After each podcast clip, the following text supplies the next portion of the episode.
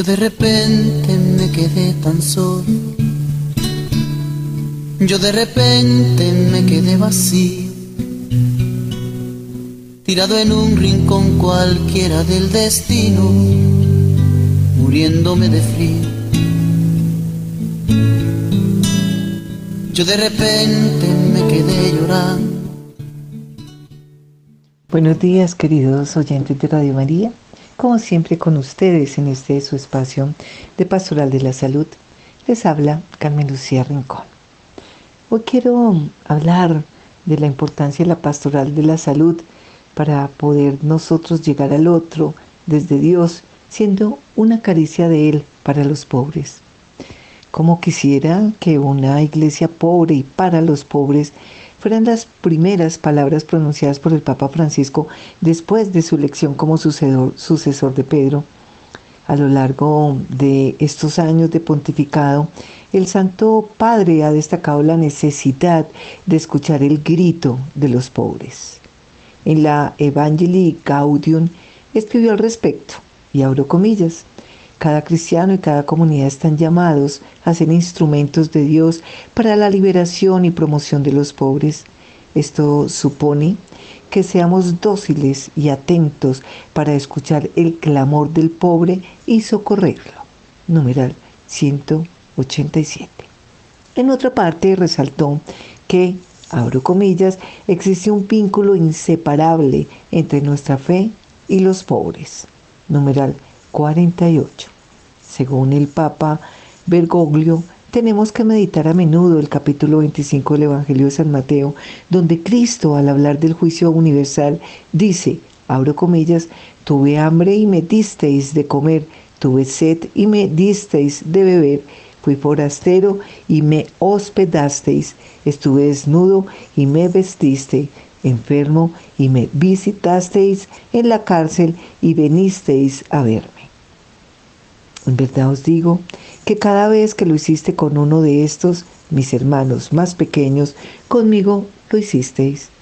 Mateo 25, 35, 36, 40. Los pobres y los necesitados tocamos el cuerpo que sufre de Cristo mismo.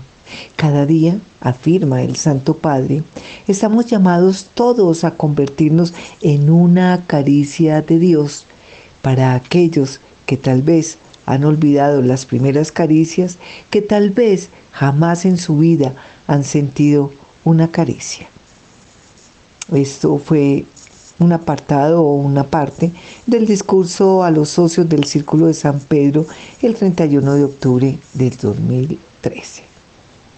En nuestra cultura, que a menudo desprecia a los pobres o los excluye, estas palabras resuenan como una amonestación y una provocación.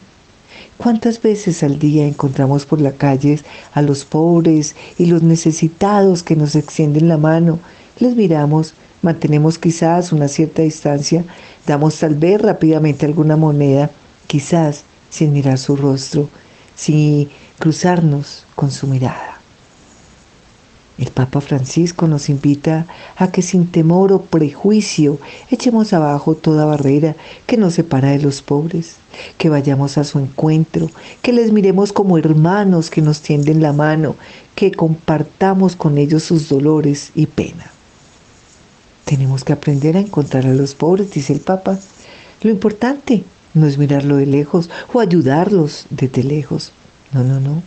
Es ir al encuentro eso es lo cristiano. Eso es lo que nos enseña Jesús. Necesitamos edificar, crear, construir una cultura del encuentro. Es muy importante siempre nosotros tener presente esa necesidad que tenemos todos como pobres, porque todos somos pobres en algo. Extendemos las manos para pedir auxilio, socorro, que alguien cubra nuestras necesidades, sea la que sea.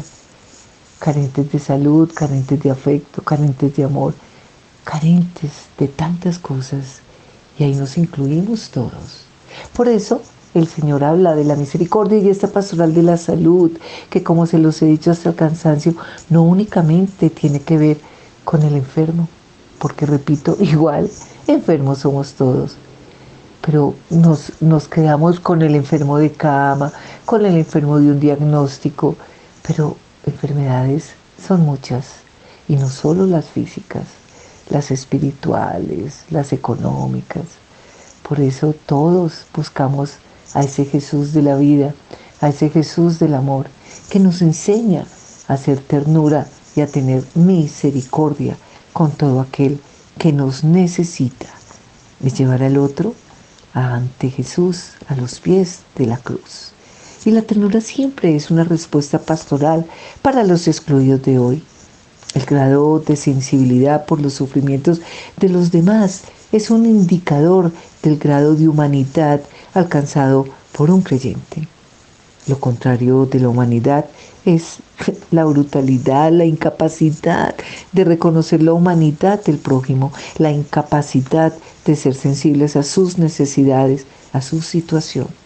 Quiero trazar una meta, un acercamiento desde los vocablos bíblicos que tiene que ver con la misericordia y la cercanía de Dios en cada narración bíblica, para proponernos nosotros renovar una cultura, una sociedad y que nos permitan hacer iglesia y vivir en una dimensión más humanizadora que es la pastoral. Esa pastoral que lleva a Cristo. Siempre nos debemos preguntar cómo incluir en la acción pastoral a quienes mm, son excluidos, incluso en ocasiones. A veces la misma iglesia se adormece y se olvida de seguir seguir mm, proponiendo y propiciando de verdad mm, comunidades que hoy son incontables desde esa realidad de seres humanos que viven en exclusión. Y debemos preguntarnos, como católicos, como bautizados, como cristianos, cómo la iglesia de hoy puede ser caricia de Dios para la humanidad. Siempre debemos tener ese sentido la ternura para una pastoral más humana, acogedora, incluyente, fraterna, solidaria, de vida compartida en la mesa y fuera de ella, con la fe y la esperanza de hacer creíble de manera efectiva, simpática y empática la buena noticia de salvación. Caridad, amor, en todo el mundo, pero de una manera particular en el mundo de los excluidos, en el mundo de los necesitados, en el mundo de los enfermos, generando en gran parte por el fenómeno de la globalización esa exclusión. Es aquí en donde está esa realidad, donde cobra toda su importancia y sentido la ternura de Dios y la del ser humano, ya que el mundo se integra y se humaniza a base del amor, manifestado como acogida, solicitud, caricia, donación, a base de ser unos para otros, sacramento de la ternura de Jesús. Por eso hoy la iglesia se ve desafiada por la humanidad excluida para presentarse como caricia de Dios a través de una pastoral de la ternura, como un modo de ser, de amar y de adorar, ejemplo de Jesús de Nazaret. En general, hoy se está de acuerdo y se es consciente de vivir y convivir en un mundo aldea global de relaciones tecnológicas, informáticas, económicas, políticas, pero poco humanas. Estas relaciones basadas en el factor in, insensible, indiferencia, insolidaridad, inmisericordia e inhumanidad son el pan nuestro de cada día. Gracias a un corazón de piedra corrompido por una filosofía globalizada, neoliberal y una mm, falta de escasez, falta, perdón, de compasión, que es lo que más escasa en estos días hacia esas víctimas que somos todos y debemos siempre ofrecer esperanza para los excluidos a quien ella, esa globalización misma, va votando a los basureros humanos. En efecto, La exclusión como la nueva cuestión social hoy ese fruto en parte del fenómeno, y repito, de la globalización, pero de una globalización solo económica que abre más la brecha entre quienes muchos tienen y los que no tienen nada o casi nada, es decir, entre los integrados y los excluidos, pero también de arrancar de nuestras vidas la vida y la ternura de Dios. Así pues, que tenemos que trabajar mucho por incluir a cada uno de todos nuestros hermanos que están en necesidades. Y vemos cómo esto es un fenómeno ambiguo, contingente y dialéctico que avanza engendrando dinámicas contradictorias. Si bien hay avance, progreso, desarrollo, a la par el proceso, el retroceso, miseria, muerte, sigue incrementándose considerablemente día a día. Hay ricos globalizados y pobres localizados, como nos lo, lo señalaba Juan Pablo II y aquí hablo comillas. Mientras una multitud inmensa carece de cosas completamente necesarias, algunos, aún en regiones menos desarrolladas, viven en la opulencia o malgastan los bienes. El lujo y la miseria coexisten. Estamos creando o hay creado un mundo marcadamente apático, o sea, ausencia de sensibilidad, por ende, inhumano, inhóspito, insolidario, inmisericordia y además regido por leyes injustas que deprendan tanto la humanidad como su hábitat. ¿Mm? Como son, y lo vemos diariamente, esa ley del talión ojo por ojo, diente por diente, o la ley de la jungla, de la barbarie, la del más fuerte o poderoso, son la ley de todos los que dicen, oprimamos al justo pobre, no perdonemos a la viuda, no respetemos las canas llenas de años del anciano, sea nuestra fuerza norma de la justicia, que la debilidad, como se ve, de nada sirve. Es un hecho también que tantos avances científicos en todos los niveles de la vida humana han ido creciendo también en las personas la mentalidad de dominio, de soberbia, de autosuficiencia, de no necesidad de Dios. Consecuentemente, la ternura y la misericordia parecen no tener cabida en el corazón humano, como ya lo señalaba mm, también en la dives y misericordia, o sea, la mentalidad contemporánea, quizás en mayor medida que la del hombre del pasado, parece oponerse al Dios de la misericordia y tiende además a orillar la vida y arrancar del corazón humano la idea misma de la misericordia. En la aurora del tercer misterio, el ser humano que necesita existir en un clima de humanidad bajo el calor del hogar y en un contexto de solidaridad y de amor, se encuentra desafortunadamente muy solo.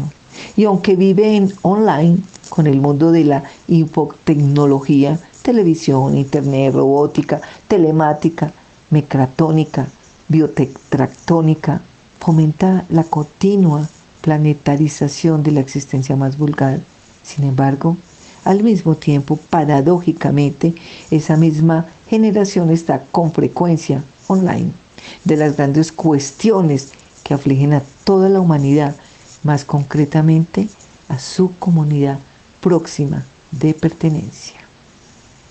Ese mundo nuevo, globalizado, ha abierto más la zanja escandalosa de desigualdad entre ricos y pobres, incluso entre naciones.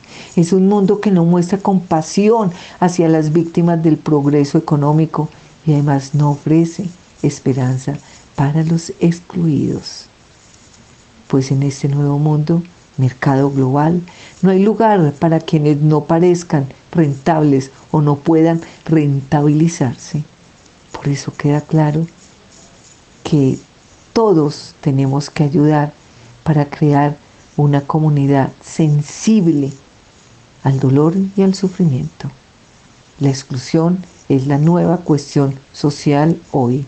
Y a la vez la gran contradicción y el hecho más escandaloso de los tiempos actuales, como estado de malestar, que por un lado deja ver la tramoya y permite reconocer la mañana del sistema injusto de la economía neoliberal para quienes los excluidos son una masa de desechables, prescindible para los objetivos del desarrollo y poder que pretenden, pero por otro, lado es una realidad que clama ante la imposibilidad de gozar en plenitud de los derechos humanos y sociales, y ante el peligro de ser orillada a vivir eternamente en los agujeros negros de la sociedad. Pensemos en los ancianos abandonados por sus familias, por sus hijos. Pensemos en los bebés abortados. Pensemos en los niños abandonados también. En ese mundo lleno de locuras y de ideas que solo se quedan en eso. En cristianos que a veces dicen ser cristianos y falta caridad. A ti te falta caridad.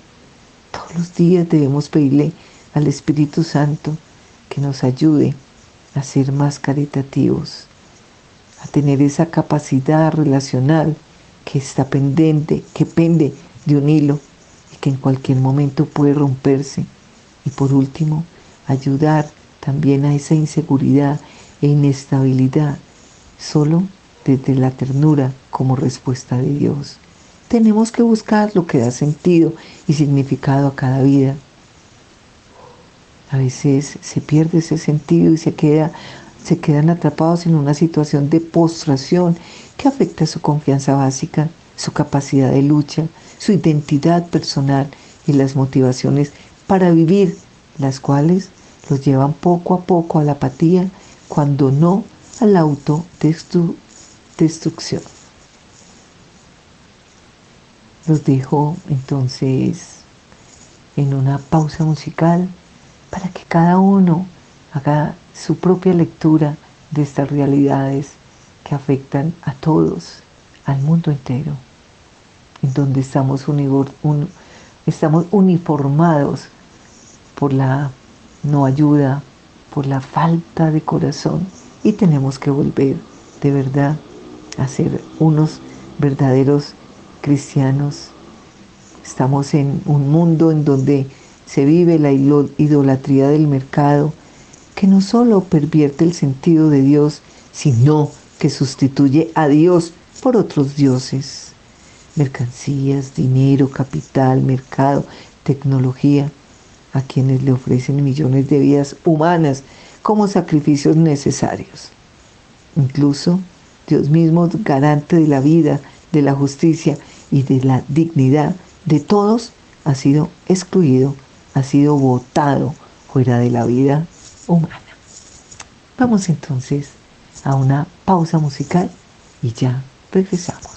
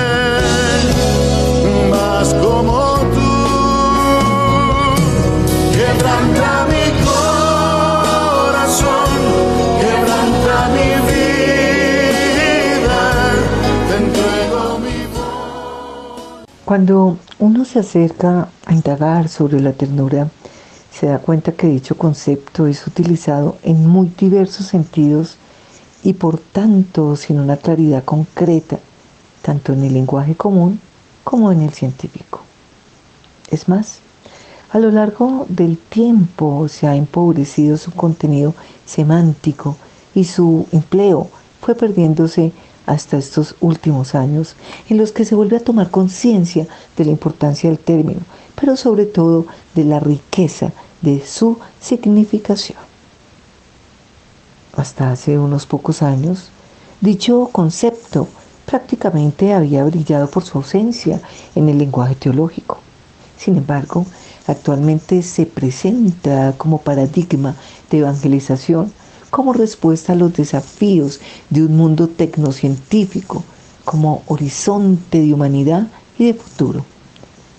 Esta propuesta surge, por un lado, de la riqueza antropológica que se descubre de dicho contenido y la ternura, y por otra, de palpar en los mismos escritos bíblicos la realidad de un Dios de ternura volcado sobre todas las criaturas.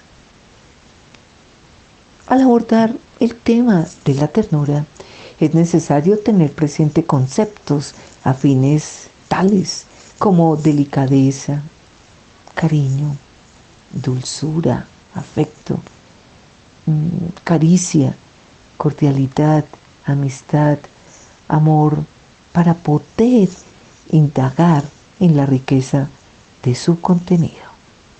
Así pues, el término ternura del, latín teneritas, atis, cualidad de lo que es tierno, terneza, blandura, delicadeza, evoca la idea de algo pequeño, frágil o delicado, por lo tanto privado de dureza y de rigidez. Además, tiene una doble vertiente. Remite primero a una inclinación de amor o afecto interior que se experimenta con participación viva, afectuosa y dinámica, y segundo, a una actitud cariñosa y protectora hacia alguien. Por otra parte, es revelador también el adjetivo tierno de tener. Era erum, blando, dúctil, tratable, flexible, sensible, afectuoso, amoroso, y de tendere, extender hacia, encaminarse, dirigirse, orientarse, proyectarse. Por consiguiente, el vocablo ternura hace referencia al encuentro buscado que se da entre personas en una relación real de entrega y reciprocidad. Y tierno, tierna, es la persona con un corazón generoso que regala a manos llenas cariño, con atenciones, atenciones y cuidados. Siguiendo algunos autores, eh, se puede observar que la ternura es flexibilidad, permeabilidad, apertura de corazón, disponibilidad, solicitud, benevolencia, amabilidad, dulzura que empapa el espíritu, delicadeza y encanto por la belleza del mundo y del ser humano en cuanto tal, rompe con la dureza de corazón y elimina las fronteras separatistas del individualismo, visto este como egocentrismo, solitariedad, indiferencia, rechazo, diálogo y intercambio. Lo que vivimos hoy, eh, a donde vayamos, en todas partes. La ternura es reciprocidad entre iguales, ausencia de sumisión, cancelación de la figura del dominio, del dueño y del súbdito, descubriendo y creando relaciones que renuncien al cantártico teatro de las figuras del inimicus, o sea, de ese enemigo privado, de ese enemigo también hostis, que es el enemigo público, que renuncian a la posición entre centro y periferia, donde el centro es todo yo y la periferia son los otros. Desde esta dinámica de reciprocidad, de dar y recibir, de ofrecerse y acoger, la ternura se expresa en tres notas fundamentales una forma generosa y privilegiada de comunicación a través de palabras, sonrisas, miradas, gestos, caricias. Porque la mirada también es una caricia. Y todo eso para expresar y compartir todo el ser con quien se tiene al lado. como la antesala para la convivencia entre los seres humanos, mejor aún, la puerta abierta para la inclusión, ya que ésta abre las puertas del corazón para entrar en relación con los demás. Y por último, como un lazo vínculo que favorece el crecimiento de la vida afectiva, la confianza y la seguridad entre los seres humanos, posibilitando así la capacidad de afrontar las dificultades que surjan a lo largo de la vida. Por eso decir ternura es decir amor, ambas son inseparables, pero distintas a la vez, no se identifica, sino más bien se retroalimentan.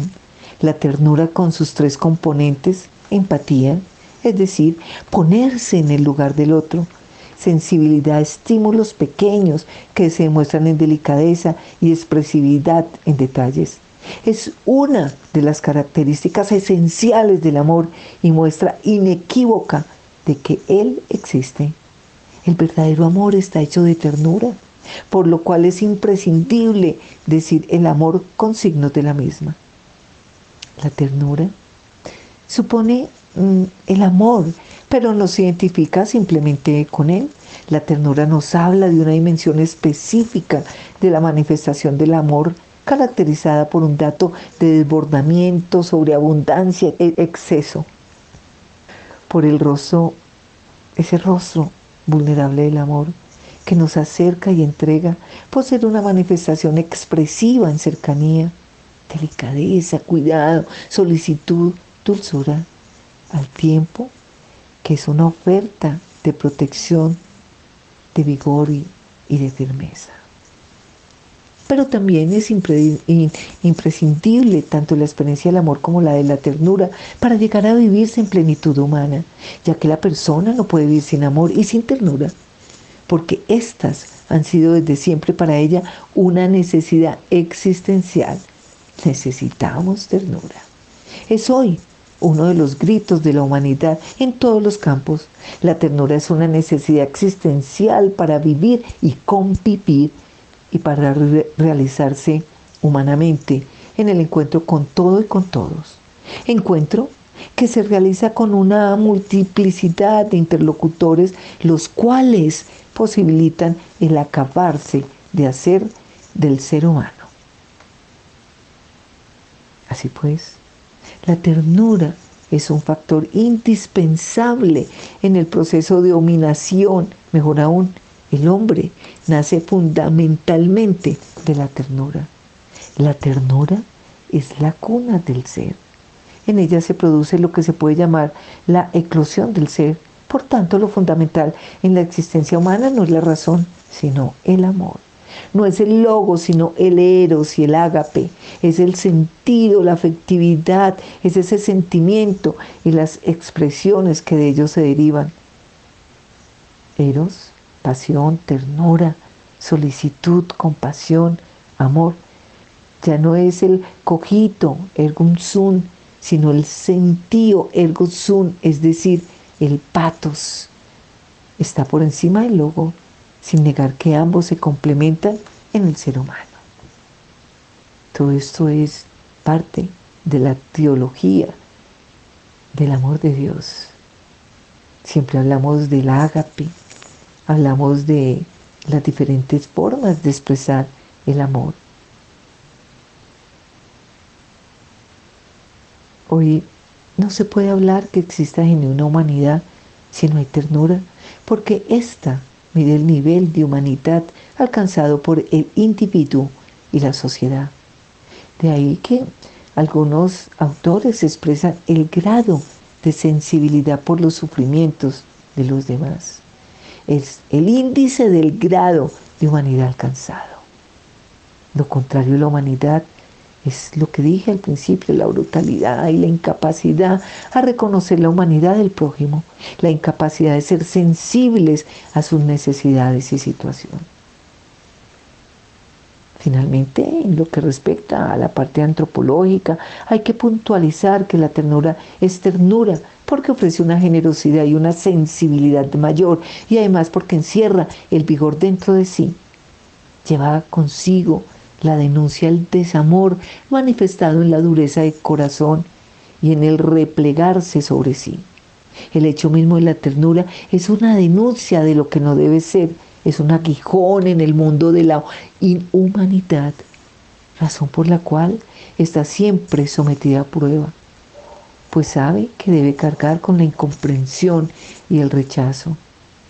La ternura es el exceso sobre abundancia del amor, la respuesta que el amor ofrece cuando se ve desafiado, se refiere a esa conmoción interior generada en lo más profundo del ser ante la fragilidad y el peligro, al amor que abraza, que envuelve, que protege y que salva.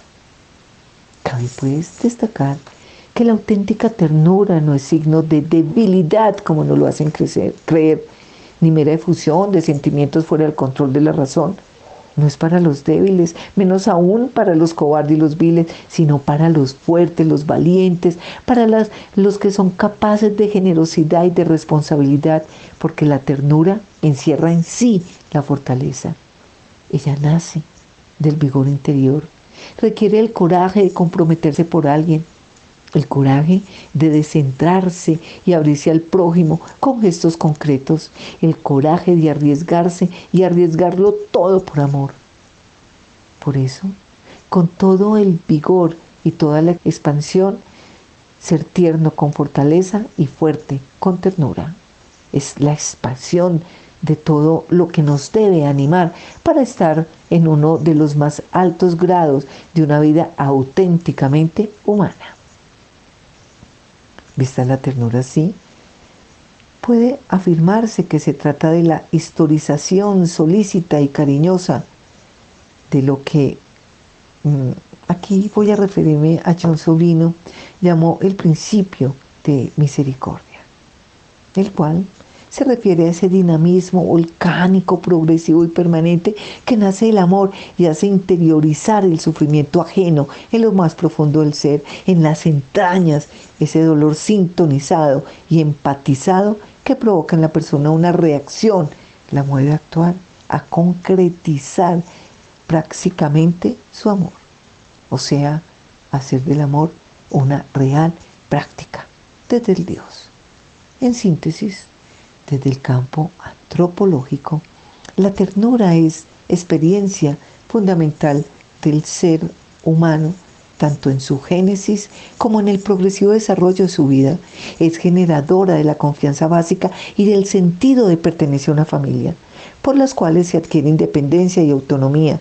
Es paradigma de convivencia y puerta abierta para la inclusión, base de un diálogo genuino es don y acogida compartido y es a la vez mm, el, desbordamiento gratuito del amor manifestado en una relación de cercanía, de entrega, de acogida total y vulnerable y respuesta amorosa en señal de gratitud.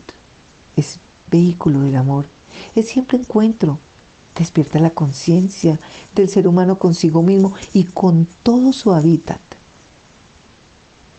posibilitando así el acabarse de hacer del ser humano. En nuestro hábitat tiene que haber siempre esa expresión de que anima al ser humano a fortalecer a los demás. Es ese sentimiento vivido y esa, esa opción existencial como una actitud de ese amor de Dios que llega a nosotros a través de su Santo Espíritu. La ternura es por todo esto un factor indispensable en el proceso de humanización.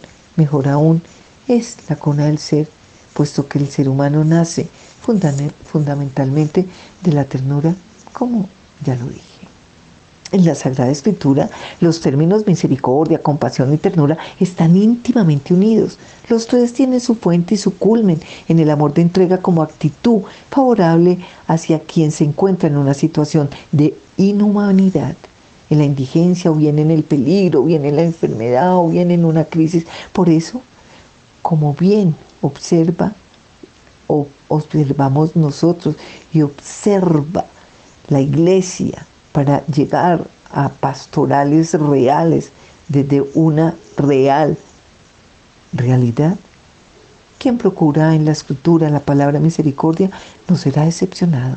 La encontrará en muchos lugares y situaciones, siempre, sin embargo, con un núcleo común, bondad esencial, envolvimiento del corazón, ternura que conmueve.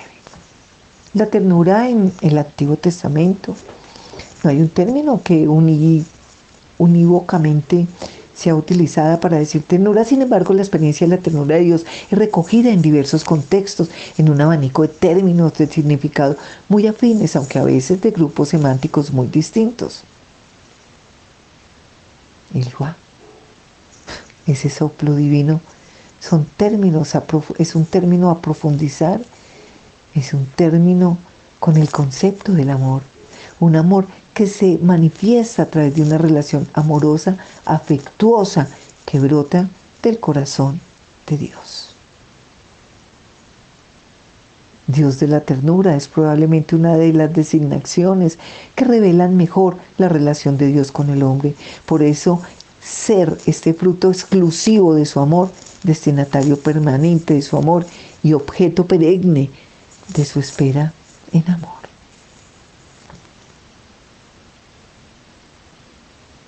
Siempre debemos estar unidos al amor de Dios, a ese mm, significado de amor cariñoso, natural y emocional que se emplea para designar la vivencia de una fuerte participación afectiva.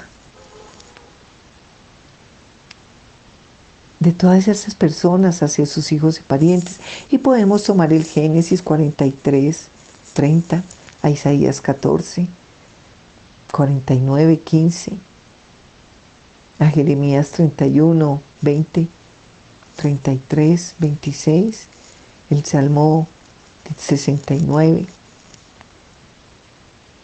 Esa ternura de Dios es fruto de amor, de un amor maternal, delicado, vulnerable, que nace de las entrañas del mismo Dios.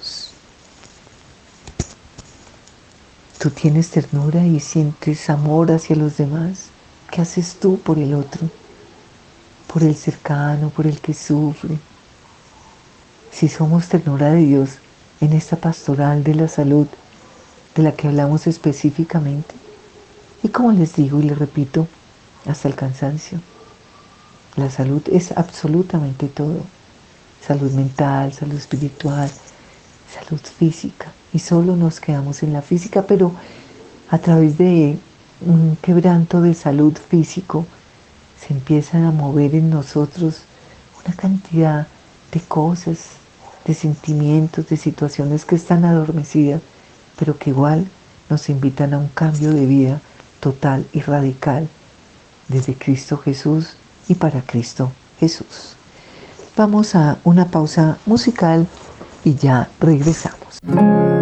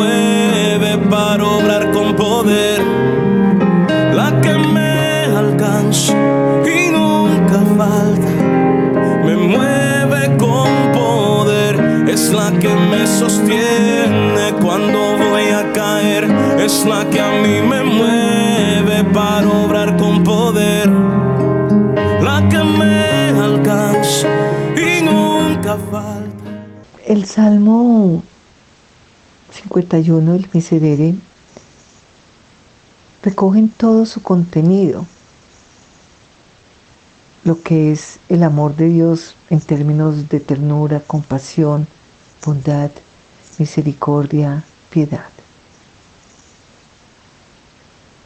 Oh Dios, por tu bondad, por tu inmensa compasión, borra de mí todo delito.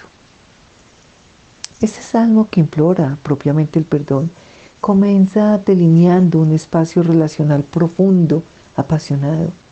La mirada del orante se pone primero en el rostro de un Dios que se redescubre como Dios de piedad, bondad y compasión. Las tres expresiones podrían sonar así. Tú eres un Dios de piedad. Mi vida te importa mucho, mis pecados te duelen. No soy indiferente para ti. Tú eres un Dios de bondad. Aunque me ha alejado de ti, de la comunión contigo, con mi pecado, tú no me has expulsado de tu corazón. Me llevas en ti como una madre lleva a su hijo dentro. Tú eres un Dios de ternura. Puedo venir a ti con toda confianza.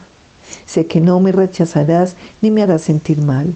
Tu ternura, ese amor que tanto necesito, sanará mis heridas y me abrazará de nuevo a tu corazón.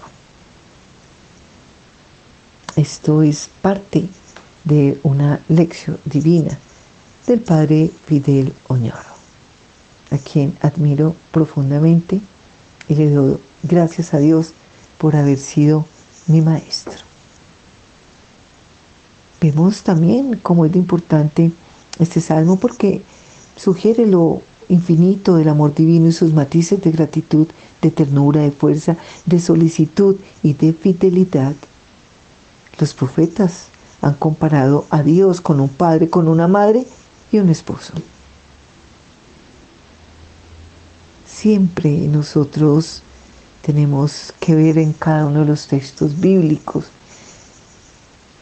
cuál es el hilo conductor, no quedarnos, quedarnos únicamente con que es bonito, sino realmente adentrarnos en cada uno de esos textos para nosotros sentir cómo Dios nos habla. A partir del recorrido de distintos relatos del Antiguo Testamento, que la historia del ser humano con Dios nos muestra ha sido siempre una historia de amor, de amistad, de familia, una historia en la cual se deja ver la imagen de, de un Dios tierno, cariñoso, amoroso, siempre solícito para con todas sus criaturas y de manera especial para con el ser humano en una relación paterno-materna y esponsálica. Por eso, al acercarse a la ternura de Dios en el Antiguo Testamento, hay que hacerlo desde mm, mm, esa ternura de Dios comparada con la ternura de un padre y de una madre, o la de un esposo hacia su amada. Hacia su amada. Pero siempre tenemos o vemos a ese Dios lejano y es un Dios que está aquí y ahora, que acontece todos los días el, apelativo padre es poco utilizado para referirse de manera explícita a Dios y cuando es utilizado no es con el fin de una sexualización de Dios, no, sino para hacer alusión propiamente al sentido de progenitor, más bien también para acentuar el carácter de responsabilidad y solicitud de Dios para con su pueblo, para representar un modo de ser, una actitud y un obrar de Dios como Padre que lo llevan a darse a su pueblo, a cuidarlo, protegerlo y salvarlo. De la misma manera como hace un padre con sus hijos. ¿Cuál es la ternura de un padre para con sus hijos? Así de tierno es Yahvé para quienes le temen. Esto no lo dice el Salmo 103 en el versículo 13 o en el numeral 13. Pero también, aunque no parezca el término padre, al referirse a Israel como hijo de Dios, indirectamente se entiende a Dios como padre. Hay que destacar que dicha paternura puede mirarse desde la época de la alianza. Vosotros seréis mi pueblo y yo seré vuestro Dios. Ezequiel 36, 28, Jeremías 30, 22. Expresión que bien puede parafrasearse. Yo seré tu padre y tú serás mi hijo. Así se entienden aquellas palabras dirigidas al faraón en boca de Moisés. Israel es mi hijo, mi progénito, mi primogénito. Dejad ir a mi hijo. Éxodo 4, 22, 23. Entonces vemos cómo el amor y la preocupación por su pueblo hijo se reflejan también en la actitud paterna de cariño, de afecto y de solicitud sin límites por la suerte del primogénito. Sabiduría 14.3. En la corrección del hijo, Tobías 13.4, Proverbios 3.12, Sabiduría 11.10. En el empeño por educarlo y conducirlo por el camino bueno para que no se haga daño, para que aprenda a vivir y sea feliz. Deuteronomio 10, 12, 13, Jeremías 31, 9, 10 y Job, ese gran libro de Job 31, 18. Sin lugar a dudas, la imagen que con mayor facilidad se asocia a la ternura es la de una madre llevando en brazos a su hijo pequeñito. Esa misma imagen es la que se escribe en el Antiguo Testamento para evocar la maternura de Dios es además la imagen que mejor describe la relación de Israel con su Dios como un niño mmm, en el regazo de su madre. Salmo 131, 2. Aunque son pocos los textos para referirse a esa metáfora de Dios como madre, sin embargo, todos ellos son muy significativos. Así Israel puede sentirse seguro porque Dios lo amará más que su madre ya que Dios mismo lo engendró, lo dio a luz, por eso nunca podrá dejarlo de querer, de amar. Además lo llevará en brazos, lo alimentará, lo acariciará, lo, lo enseñará a caminar, lo consolará. Y todo esto precisamente porque las entrañas de madre se le conmueven. Jeremías 31:20, Isaías 49, 14, 15. Seguimos entonces viendo lo importante que es el amor y esa ternura de Dios que debemos llevar a todos. El texto de Oseas, aunque no expresa explícitamente a Dios como madre, sin embargo, por todo el contenido que manifiesta, se descubre que se habla más de Dios como madre que como padre. Un Dios que trata a Israel como a un niño pequeñito, como a un, a un lactante a quien la madre cuida, le da pecho y lo cría. Cuando Israel era niño, yo le amé y de Egipto llamé a mi hijo. Yo enseñé a Efraín a caminar tomándole por los brazos, pero ellos no conocieron que yo cuidaba de ellos. Con cuerdas humanas, de ternura, de cariño, los atraía, con lazos de amor, y era para ellos como los que alzan un niño contra su mejilla. Me inclinaba hacia él y le daba de comer. Oseas 11, 1, 3, 4. Hablemos entonces ahora para terminar de la ternura esponsal. Con características muy humanas, Yahvé es presentado como el Dios enamorado que se ha encantado con su pueblo, con el esposo que se enamora de la amada. Es la belleza de su rostro la que ha cautivado su corazón. Deuteronomio 7:7, el Salmo 45. Hay muchos más, pero solamente me refiero a unos pocos como el esposo que lleva en su interior la marca de ese primer amor, ese cariño juvenil y arriesgado de su amada. No obstante, ésta le haya fallado. Jeremías 2.3. Yahvé es el esposo que ama siempre. Jeremías 31.2, Ezequiel 16. Y graba el nombre de su amada en la palma de su mano para nunca olvidarla. Isaías 49.19 y a pesar de la no reciprocidad en el amor, él la sigue enamorando. O sea, 2, 4, 25. Y le habla al corazón de su esposa en los términos que se pueden observar y cómo la observa él a ella. Isaías 54, 1, 10. Otro texto en el que se descubre este aspecto de la ternura esponsal de Dios es todo el poema del amor del cantar de los cantares. Que si bien la pareja protagonista no es un matrimonio, sino una pareja de jóvenes que viven con entusiasmo su atracción mutua y se expresan recíprocamente su ternura, su deseo, su admiración, hasta llegar a la consumación plena de su amor. Sin embargo, desde una interpretación alegórica que de este libro se ha hecho de la, en la tradición judía, se ha referido que el amante es Yahvé y el pueblo de Israel la amante. Así pues, Dios Padre, Madre, Esposo, de entrañable ternura, que se aproxima para salvar a toda la humanidad, el pueblo de Israel a lo largo de toda su historia, así lo ha experienciado. Dios se le ha dado a conocer como el Dios de la alianza, un Dios de ternuras y fidelidades que tiene un amor preferencial. De hecho, Dios lo ama con el amor de una peculiar elección como un esposo puede amar a su esposa o un padre madre a sus hijos. Efectivamente, Dios es padre, madre, esposo, que ama apasionadamente y su característica más sobresaliente es ese estar volcado amorosamente para con los pobres, los pequeños, los excluidos, los pecadores, los necesitados, los sufrientes. El Dios que oferta la salvación no es solamente inteligencia, razón y orden, sino afecto, cuidado y solicitud es antes que nada el Dios de la ternura que nos mira como a hijos salidos de sus entrañas, como ese impulso amante y tutelar.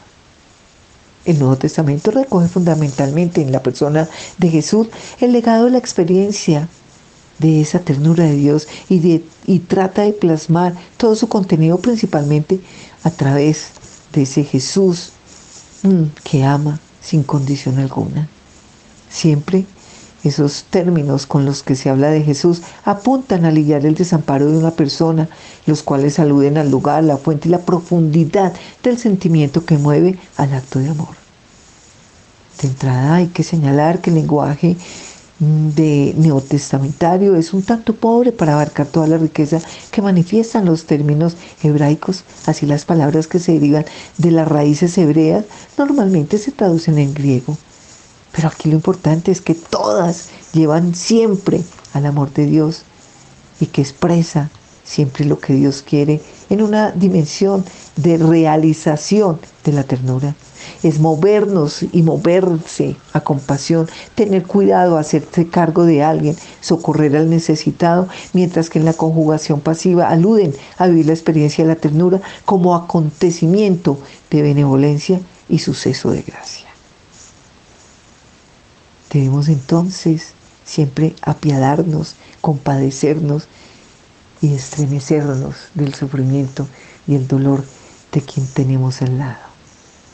Como agentes de pastoral debemos siempre esa ternura de Dios, esa que es la caricia de Dios y que siempre la debemos manifestar en comunión con los hermanos, como nos lo dice Filipenses 1.8. Y nos lo dice también 2 Corintios 7:15, Juan 3, 17.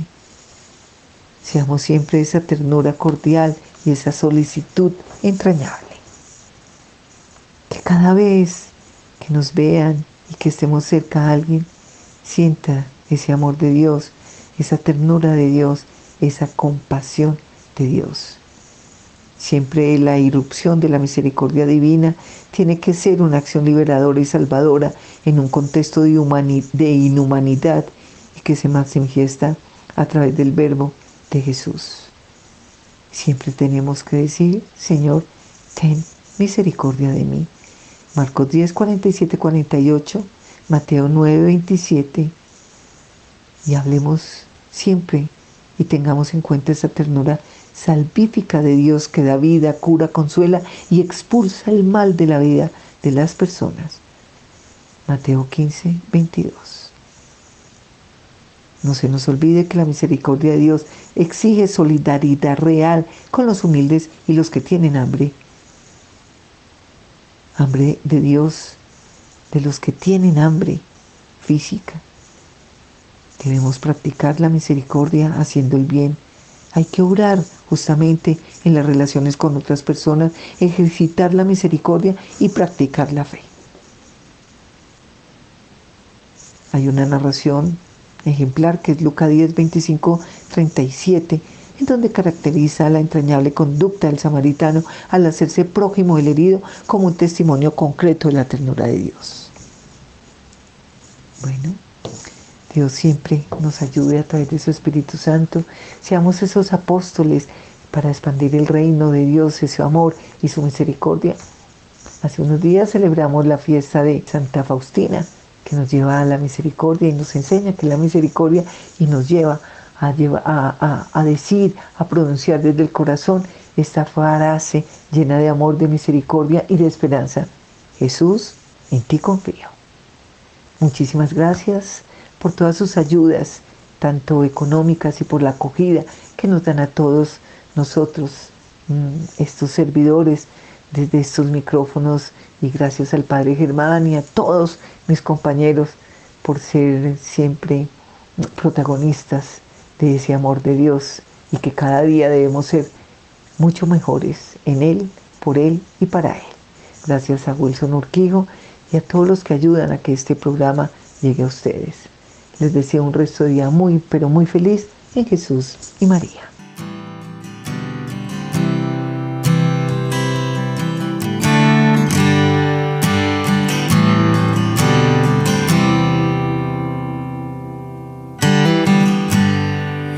Lo que quieras conmigo. Haz lo que quieras de mí. Hoy yo te ofrezco mi vida. Hoy yo me rindo ante ti.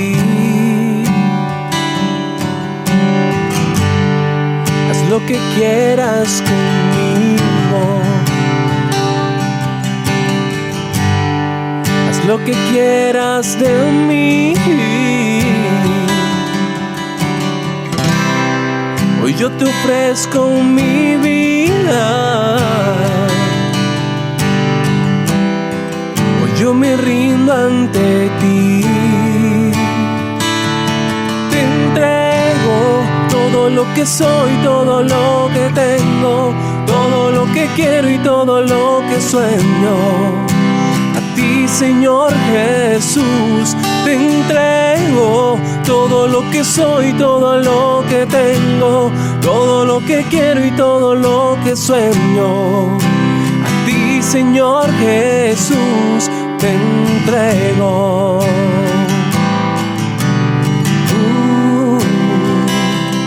Te entrego.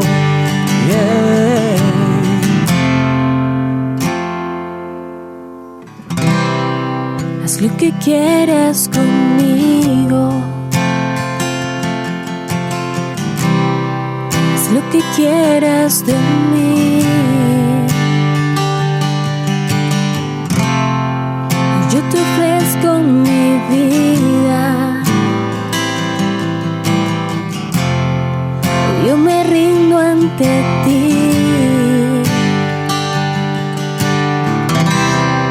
Haz lo que quieras conmigo. Haz lo que quieras en mí.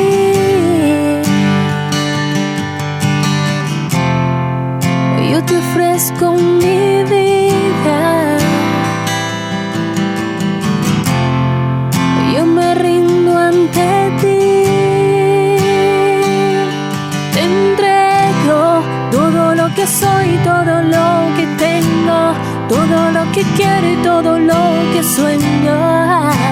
A ti, Señor Jesús, te entrego todo lo que soy, todo lo que tengo, todo lo que quiero y todo lo que sueño. Y Señor Jesús, te entrego.